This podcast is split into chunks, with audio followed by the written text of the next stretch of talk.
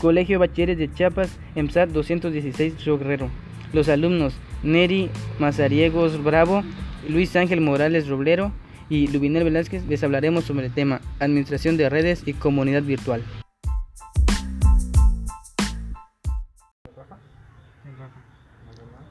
Principales objetivos de la administración de comunidad.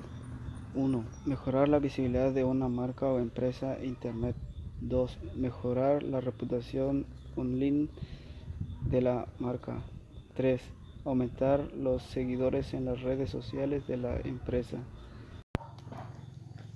Administrar sus contenidos.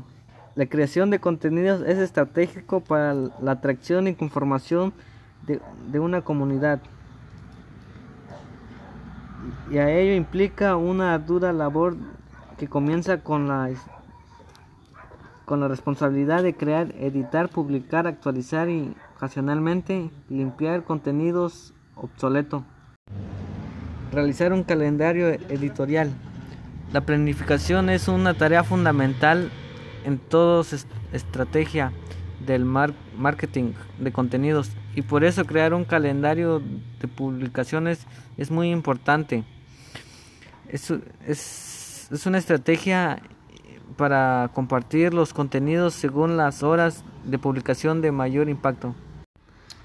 Seleccionar y conjugar y sincronizar los cursos de Internet.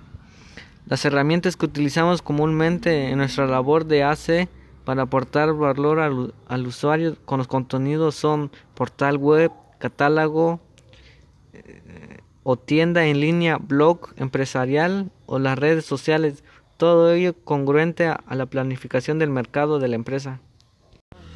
Medir y realizar informes con los resultados. Realizamos mensualmente informes con las acciones que se han llevado a cabo y sus resultados. En estos informes podemos destacar puntos como números de seguidores nuevos y totales, números de publicaciones, publicaciones con con más alcance, más comentarios, más compartidos, etc. ¿Cuántos son los comentarios más visitados? ¿Cuáles tienen una tasa de retención más elevada? ¿Qué red social tenemos mejor calidad de seguidores? ¿Qué contenidos funcionan mejor por red social? Ventajas de las comunidades virtuales. Es posible conocer e intercambiar con muchas personas de todas partes del mundo se puede encontrar con muchos puntos de vista diferentes sobre algún tema. Es posible la creación y descarga de software libre por sus herramientas colaborativas. Puedes compartir muchas cosas personales o conocimientos que a otros le puede servir. Son apoyos para mejorar los negocios. Permite recibir retroalimentación constante por parte de los clientes. Ventajas. Se agota el anonimato y eso es algo que cambia por completo la personalidad del individuo. El medio limita mucho la comunicación, pérdida de privacidad, difusión de información privada que puede derivar en delitos.